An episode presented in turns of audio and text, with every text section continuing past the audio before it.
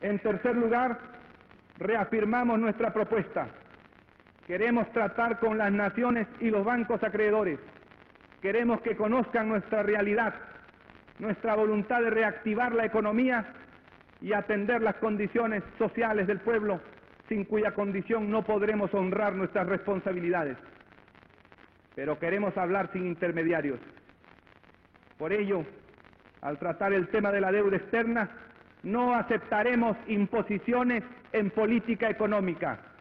El presidente Alan García ha sido elegido y expresa a 20 millones de peruanos y no a los funcionarios de un frío organismo internacional. En el video anterior hablé de los antecedentes del gobierno de Alan García I. En ese video empecé a hablar desde 1950 hasta 1985, es decir, desde Manuel Odría hasta Fernando Belaúnde Terry II, en el cual a modo de resumen podría decir que en el único periodo en el que se aplicaron políticas liberales es en el periodo de la dictadura de Manuel Odría. Posteriormente y posteriormente hubo un gradual incremento de la intervención del gobierno en la actividad económica. El gasto público pasó de 26% en 1968 a 58% en 1985. Por otro lado, también las medidas discrecionales y cortoplacistas fueron aplicadas en todos estos gobiernos por la mayoría de sus ministros de economía y directores de los bancos centrales. Belaúnde II, por ejemplo, si bien al inicio tuvo un discurso a favor del libre mercado, un discurso en el cual moderaba las intenciones intervencionistas del gobierno, conforme pasaron los años de su gobierno, fue incrementando aún más la intervención pública, por lo que al final terminó descartando algún programa de liberalización económica. Por ejemplo, en 1982 la inversión pública había llegado al 10.5%, el más alto en toda la historia económica del Perú hasta ese momento. También había más de 200 empresas públicas y un déficit fiscal de menos 7% del PBI. Es decir, había un gran grado de intervención pública antes de la llegada de Alan García I. Y con todos estos antecedentes resumidos, pasamos ahora a abarcar el periodo de Alan García I. Pero Alan García I tampoco puede entenderse sin el respaldo académico que le dieron algunos economistas de la época. Y ese respaldo académico se vio reflejado en el libro El Perú heterodoxo, que fue editado y escrito por Daniel Carboneto, entre otros economistas de la época. Entonces, el programa económico de Alan García I estaba basado, al menos para el corto plazo, para los primeros 2-3 años de la economía, en una serie de políticas económicas que fueron sustentadas y plasmadas en el libro El Perú heterodoxo. Incluso en dicho libro se hace un análisis econométrico de cómo impactaría los ajustes que se intentaron aplicar en la época. No quiero adentrarme mucho al análisis econométrico de ese libro, lo único que podría mencionar es que ese análisis econométrico sufre de mucha endogeneidad entre las variables y también sufre de correlaciones espurias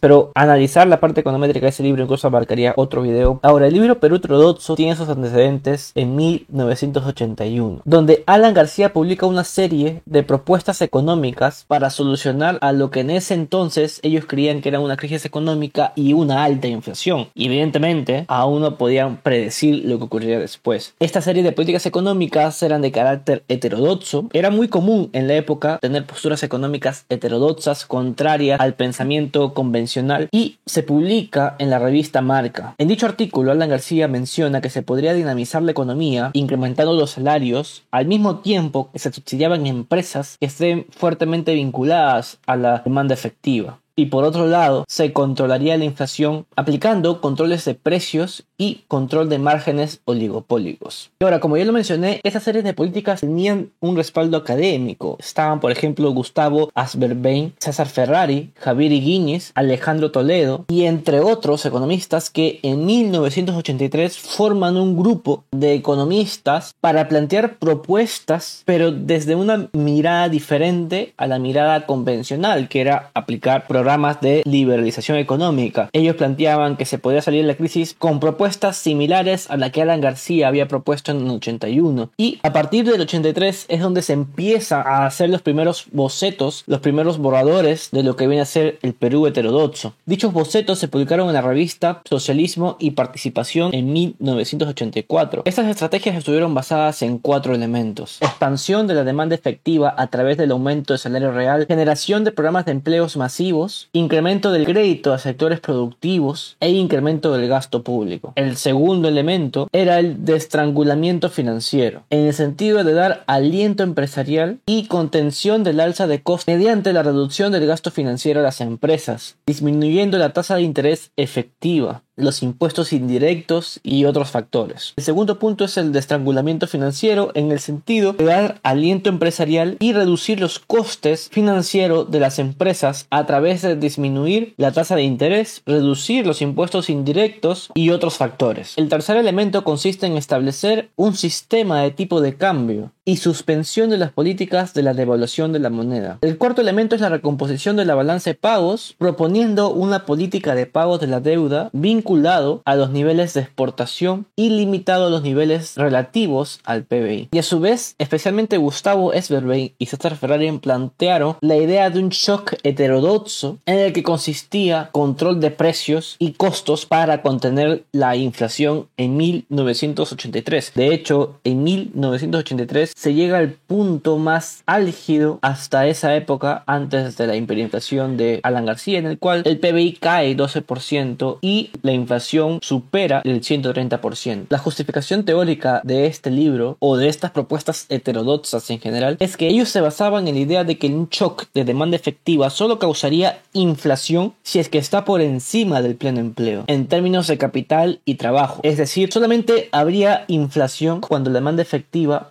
supere a su nivel de pleno empleo. Y como en ese momento se encontraban en crisis económica, lo que ellos decían es que si quieren reactivar la economía es imposible que la economía se encuentre en pleno empleo, por tanto un shock de demanda efectiva en términos de consumo público, en términos de consumo privado, en términos de inversión pública, en términos de inversión privada, no causaría más inflación porque la economía está por debajo de su pleno empleo. Ellos consideraban que la oferta agregada tenía forma de L y plantearon que un shock de demanda y por tanto plantearon que incluso un shock de demanda agregada haría que se incremente la producción de las empresas y por tanto los costos unitarios se reduzcan. Lo que contrariamente a lo que la teoría convencional dice, que un shock de demanda agregada provoca inflación, ellos planteaban que en ese escenario más bien un shock de demanda agregada provocaría deflación. Espero se entienda un poco la lógica de este marco teórico. Simplemente ellos planteaban que como la economía está por debajo de su valor de pleno empleo, un shock de demanda agregada no va a impactar en la inflación y que más bien, dado que la, dado que la oferta agregada tenía forma de L, en vez de impactar positivamente en los precios, más bien reduciría los costos unitarios, lo que provocaría que haya una caída de los niveles de precio. Es decir, más bien que se disminuiría la inflación o que provocaría deflación. Por lo que en ese sentido, ya que en ese marco teórico en el que un shock de demanda agregada podría reducir la inflación al mismo tiempo de que podría reactivar la economía, el Estado debería de subsidiar determinados sectores sensibles a la economía interna,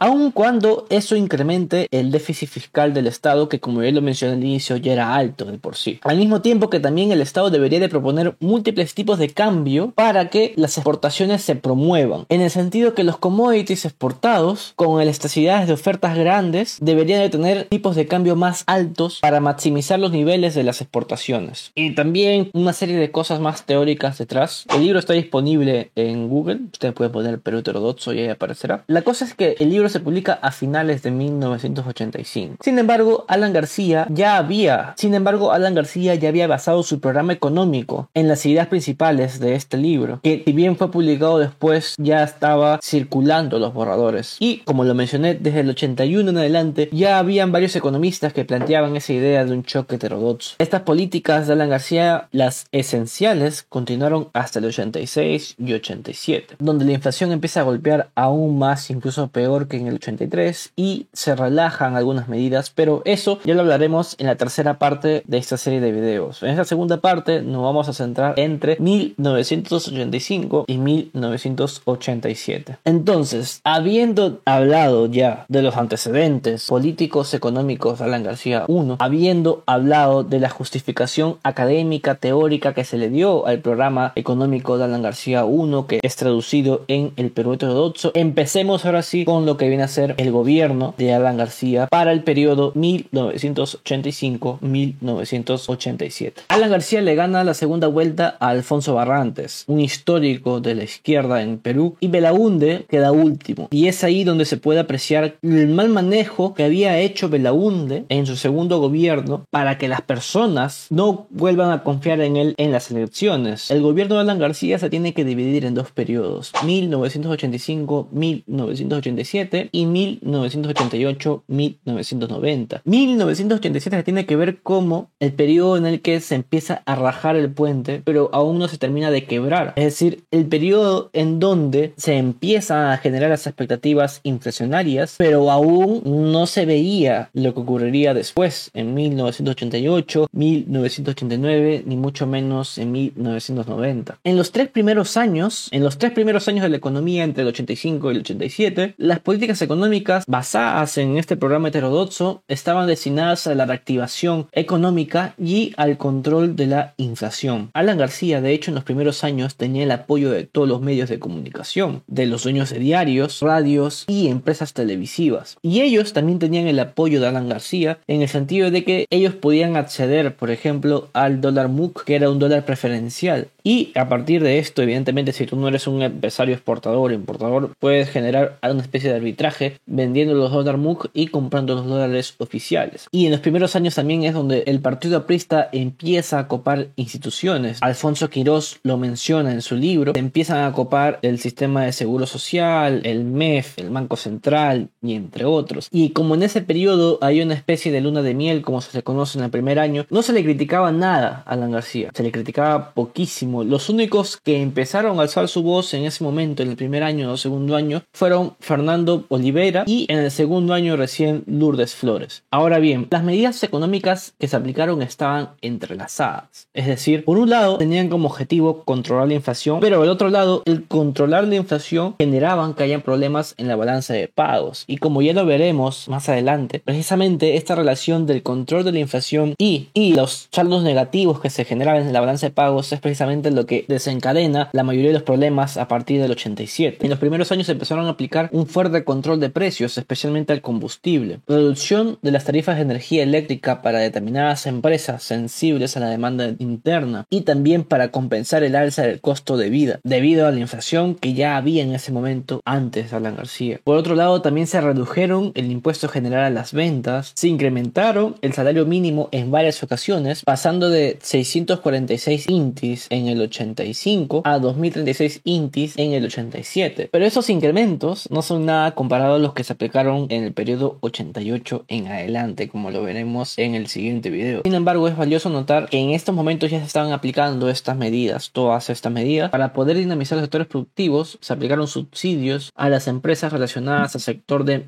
manufactura, construcción y agricultura. De hecho, este último sector fue prioridad en casi todo el gobierno de Alan García. El Banco Central no era independiente y seguía el mandato del Ejecutivo en términos de dar líneas de créditos para subsidiar a estas empresas y crear fondos promocionales. De hecho, en 1987 esta línea de créditos pasaron de 11 mil millones de intis a 88 mil millones de intis. Y evidentemente todo esto era financiado a través de la famosa maquinita, que era la generación o impresión de dinero a través del Banco Central. Esta creación de fondos promocionales, especialmente la banca de fomento, fue lo que causó este incremento extraordinario de las líneas de crédito. La oferta monetaria, es decir, todo lo que está emitiendo el Banco Central, se multiplicó por 4 entre 1985 a 1987. Sin embargo, su multiplicador financiero, es decir, cuántas veces está circulando las monedas, se empezaron a reducir debido a la cantidad exorbitante de masa monetaria que había en la economía en ese momento, que era muchísimo más de la que había incluso en el periodo de Fernando Belaúnde. Este incremento de la masa monetaria hizo que la economía se desdolarice al menos en los dos primeros años. Es decir, las personas dejaron de usar dólares y empezaron a usar el INTI, ya sea como ahorro financiero o ya sea como moneda de cambio. De hecho, el ahorro financiero también en ese momento se incrementó. Por otro lado, el sector externo se debe entender en términos de deuda externa, política cambiaria y política comercial. Como gran parte de las políticas económicas aplicadas se enfocaron en reactivar el aparato productivo y de controlar la inflación, se dispuso mantener el incentivo a la exportación a través del dólar MUC y también de controlar la salida de divisas del país para no tener que generar devaluaciones. Es decir, hubo un gran control de capitales al mismo tiempo que había restricciones cuantitativas en términos de que se restringía o se tenía que requerir permisos para importar determinados productos y al mismo tiempo había favorecimiento a las exportaciones en términos de que se les daba un dólar preferencial. Y esto precisamente, el hecho de controlar los insumos importados, el hecho de controlar las divisas que entraban y salían del país y favorecer a las exportaciones, repercutió en la balanza de pagos y también en los términos de intercambio que se deterioraron en los dos primeros años, por lo que el gobierno decide devaluar la moneda en dos ocasiones en 1987. Pero de hecho, en 1986 ya se había suspendido por dos años las remesas por concepto de utilidades, dividendos, regalías y pago del servicio de la deuda. Es decir, en el 86 fue donde Alan García decide suspender la deuda externa. Y esto provocó también que haya un déficit en la cuenta corriente de menos 6.5% entre el 86 y el 87. Y todo esto tenemos que tener en cuenta que el tipo de cambio seguía siendo fijo, es decir, había múltiples tipos de cambio, pero seguían siendo fijos gracias a las reservas internacionales que tenía el Banco Central, pero evidentemente al contener todas estas políticas, el Banco Central tenía que vender sus reservas para financiar ese tipo de cambio fijo. Al final se generó una pérdida de las reservas internacionales netas, que de hecho en 1986 era de 1.600 millones de dólares y en el 87 pasó a ser cero, es decir, no se tenían reservas netas. Y esto evidentemente, como lo mencioné, a partir del 88 es donde ya explota, pero eso ya lo hablaremos en el siguiente video. Ahora continuemos con el periodo 85-87. La deuda externa estaba compuesta casi en su totalidad de deuda pública externa. Había poca deuda privada externa. En 1987 esa deuda era de 58.7%. Esto fue un gran salto comparado al 15.3% que era en 1986. En solamente un año la deuda externa se incrementó en más de 40%. Sin embargo, Alan García limita el pago de la deuda al valor del 10% de las exportaciones. Pero acá también tenemos que recordar de nuevo Belaunde. Belaunde 2 tenía cierto recelo para pagar la deuda. Al final paga la deuda. En el periodo 80-85, Belaunde pagó 1.450 millones de dólares en deuda externa. Y en el periodo 86-90 se pagaron solo 450 millones de dólares, lo que representó solamente el 15% de las exportaciones en todo el periodo. Ahora, el gobierno, a pesar de que había cerrado el pago de la deuda externa, aún necesitaba conseguir financiamiento para poder seguir financiando sus políticas económicas de corto plazo que estaba pretendido realizarse por eh, estas políticas heterodoxas. Y es ahí donde intenta convencer a nuevos acreedores de que a ellos sí se les va a pagar la deuda, pero al final cuando empieza a acceder a nueva deuda, lo único que sirve esa deuda es para pagar los intereses de las deudas antiguas, por lo que se empieza a prestar de uno para pagar los intereses de otro, se empieza a prestar de otro para pagar los intereses de este uno y así sucesivamente, tanto así que al final en el año 1987 el FMI declara al Perú en default. Al año siguiente el Banco Mundial hace lo suyo y en 1989 el Banco Interamericano de Desarrollo también. Es decir, ahí es donde el Perú se cierra en términos económicos al mercado internacional. Ahora hablemos del dólar MUG. En honor a la verdad, no es con Alan García donde se crea el dólar MUG, sino más bien en la dictadura militar de Morales Bermúdez. En 19 1977 para poder incentivar inversiones nacionales. El dólar MUC consiste en que es un dólar más barato que el dólar de libre comercio, en, promedio entre 10% a 12% más barato. Y era un dólar diferente para cada mercado en el cual se intentaba exportar. Sin embargo, el dólar MUC es característico con Alan García I en el sentido de que, tal como le menciona Alfonso Quiroz, sirvió para financiar proyectos corruptos o sirvió para financiar la corrupción. Pero no solo eso, sino que es con él donde la diferencia entre el dólar MUC y el dólar de libre mercado se incrementa, llegando hasta cerca del 30%. En 1987, cuando el Banco Central ya no podía seguir financiando el tipo de cambio libre, ya no podía seguir financiando el tipo de cambio fijo porque ya no les quedaban reservas internacionales, ya no podía detener el alza del dólar, aun cuando estaba vendiendo varios millones al público al valor del dólar MUC. Es ahí donde se crea el sistema de presupuesto de divisas para la importación debido a la escasez de monedas extranjeras, que en la práctica servía para imponer restricciones o requerir permisos de insumos que se iban a importar. Hasta 1987 habían cerca de 500 a 600 insumos que estaban restringidos de importación, que tú no podías exportar, pero habían también de entre 4.900 a 5.000 productos de importación que tú necesitabas pedir permiso para importar. Eso fue lo que se llamó restricciones cuantitativas. Por otro lado, en el 87 se ajusta en 2.2% el dólar MUC. En octubre de ese año, ante el deterioro de la balanza de pagos, se hizo otro reajuste de cerca de 26%. Y en diciembre de ese mismo año, en diciembre del 87, se vuelve a realizar otro ajuste, pero en 65%. Esto hizo que el diferencial de los dólares con los cuales se exportaba con los dólares con los cuales se importaban fueran 2.88 intis. Y el tipo de cambio con el cual se comerciaba en el exterior tuvieron unas ganancias de paridad de cerca de 12.9% respecto a diciembre del 86. Por último, y como ya lo mencioné, en cierta forma la política comercial era muy restrictiva, era muy intervencionista en el sentido de que las partidas arancelarias necesitaban tener un permiso para poder importarse. Como aparece en pantalla, en 1985 habían solo 350 partidas arancelarias que estaban permitidas para importarse. En diciembre de 1987 estas partidas eran 4700. Es decir, habían 4700 productos que se necesitaba requerir permiso para poder ser importados. Y por otro lado, de las 4700 partidas que eran libres de importación y de hecho las partidas de importación libres, es decir, las que no requerían ningún tipo de permiso ni estaban restringidas en julio de 1985 eran cerca de 5000 y en diciembre de 1987 pasan a ser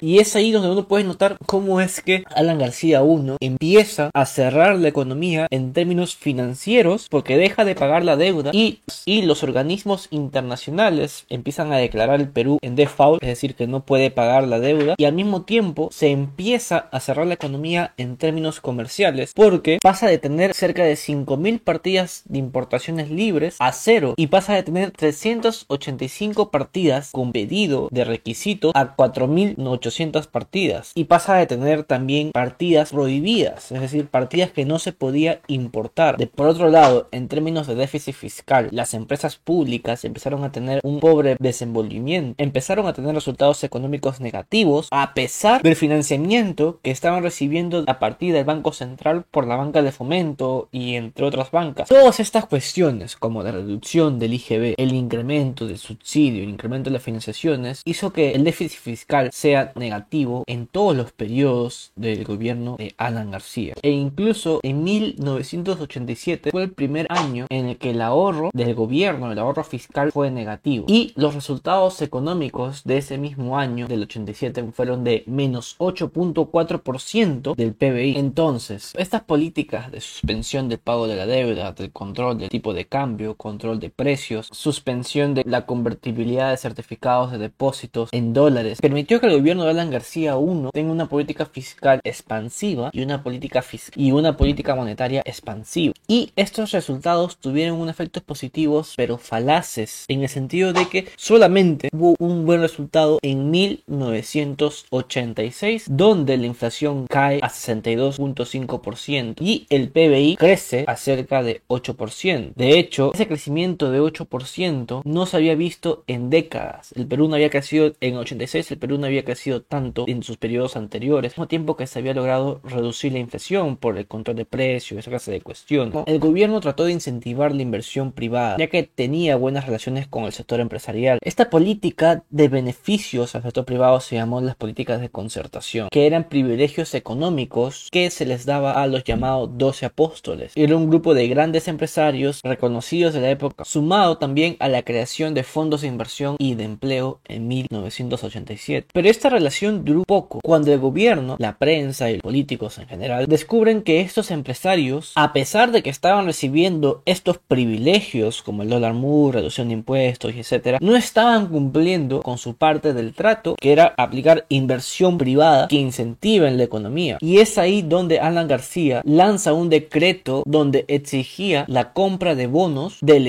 por una fracción de las utilidades de las empresas en 1986 y en 1987 anuncia la estatización de la banca. Pero de por sí ya había procesos de estatización desde Belaúnde 1. El Estado peruano ya era dueño del 50% del sistema bancario en ese periodo. Este quiebre con el sector privado produjo la paralización de proyectos de inversión, cancelación de aquellos que no se habían iniciado, cancelación de aquellos que no estaban tan avanzados y el gradual empeoramiento de las expectativas en términos económicos e inflacionarios. Eso también alentó a una huida de capitales y más bien las empresas reorientaron sus inversiones al corto plazo en lugar de enfatizar sus perspectivas en el largo plazo. Ahora, Ricardo Lagos en un paper menciona que Alan García está equivocado en el sentido de que las empresas privadas sí estaban invirtiendo en la economía y muestra una tabla en que menciona que la inversión privada en, términos de construcción se duplicaron entre 1986 y 1987 y que y en ese mismo periodo Alan García anuncia la renegociación del contrato de producción y exploración con tres, con tres multinacionales operando en el Perú, argumentando que la ley de hidrocarburos que le había anunciado Fernando Belaúnde II no estaba pagando lo que era debido al Estado peruano. Por lo que una multinacional Belco en 1986 anuncia que no va a renegociar el contrato y sus bienes son expropiados sin ser pagados. Y esto evidentemente hizo que el gobierno Alan García se aísle aún más del sector internacional. Obviamente, ¿quién va a querer ir a un país donde se le están expropiando las empresas? Y puso a Perú en una posición vulnerable en términos económicos. El agravamiento del déficit fiscal y el déficit externo en 1987 indujo a que las autoridades subieran el arancel mínimo de 1% al 10% y también redujo la tasa ad valorem máxima de 120% a 8% para reducir la dispersión arancelaria que había en ese momento. En promedio, la tasa arancelaria se mantenía entre 46%, 14 más de lo que había en 1981. Ahora, el, tipo de cambio fijo no se restringía solamente a las exportaciones. El deterioro de la balanza de pagos hizo que se realicen evaluaciones de cerca del 26%, encareciendo los alimentos básicos, pero para poder paliar los efectos de la devaluación, se crea una categoría de, de importaciones prioritarias, para lo cual se fijó una tasa equivalente de 79.4% del dólar MUC, manteniendo de esta manera fijo el tipo de cambio para las importaciones. De tal manera que en 1987 había hasta 5 tipos de cambios diferentes, los de exportaciones, importaciones y dentro de las exportaciones para cada tipo de exportaciones y dentro de las importaciones para cada tipo de importación. Entonces, a modo ya de concluir esto, todo esto ocurrió entre 1985 y 1987. En resumen, fue realmente el plan heterodoxo aplicado a la realidad. Fue un proyecto económico de una mirada no convencional que se aplicó a la realidad. Intervención monetaria, intervención cambiaria, intervención comercial, intervención subsidiaria y etcétera. Incrementos del salario mínimo, entre otros factores. Cabe preguntar si funcionó. La respuesta es sí, pero parcialmente. Es decir, funcionó en 1986. La economía creció 8.6% y según estimaciones del Banco Mundial en 7%. En 1987 creció 6% y según estimaciones del Banco Mundial creció en 7.3%. Ese crecimiento fue principalmente explicado por las políticas de demanda efectiva de corto plazo, especialmente en el sector manufacturero y construcción, que fueron precisamente sectores subsidiados por el gobierno para que en la demanda interna. El empleo formal también creció en este periodo, cerca de 12% comparado al año anterior, y los salarios reales crecieron en un 24%. La inflación en 1986 se redujo a 63%, en, en el 85 había llegado a 158%, la inflación más alta a nivel histórico en el Perú. Sin embargo, en 1987 esta inflación aumenta a a 114%, debido a las constantes devaluaciones, constantes incrementos del salario mínimo, subsidio, déficit fiscal y etc. También, sobre todo, debido al saldo negativo constante de la balanza de pagos. Entonces, de 1985 a 1986 parecía que las cosas iban a funcionar. Sin embargo, en 1987 las cosas empiezan a estar relativamente peor comparado a 86. Pero ¿dónde empieza la crisis? La crisis empieza en 1988 y es ahí donde vamos a empezar a hablar en el siguiente video. Lo último que quiero mencionar en este video es que Alan García tenía un plan económico para el 85 hasta el 87, un plan económico de corto plazo de reactivación económica y de control de la inflación que parecían en el 86 que habían funcionado. Sin embargo, tal como reconocen incluso economistas que participaron en el Perú ortodoxo, no había una propuesta aún elaborada de lo que ocurriría después de este periodo de corto plazo en el cual se realiza un gran shock de demanda interna. Es decir, básicamente lo que se hizo fue dejar al gobierno de Alan García a la deriva en términos de políticas económicas, por lo que después del 87, donde empieza a rajarse la economía, no habían propuestas para empezar a solventar los efectos o los daños colaterales que habían dejado las políticas económicas entre el 85 y el 86. Por lo que no haber respuesta, y como lo vamos a ver en el siguiente video, son políticas algunas que continuaron del plan heterodoxo y otras fueron políticas ensayo-error. Es decir,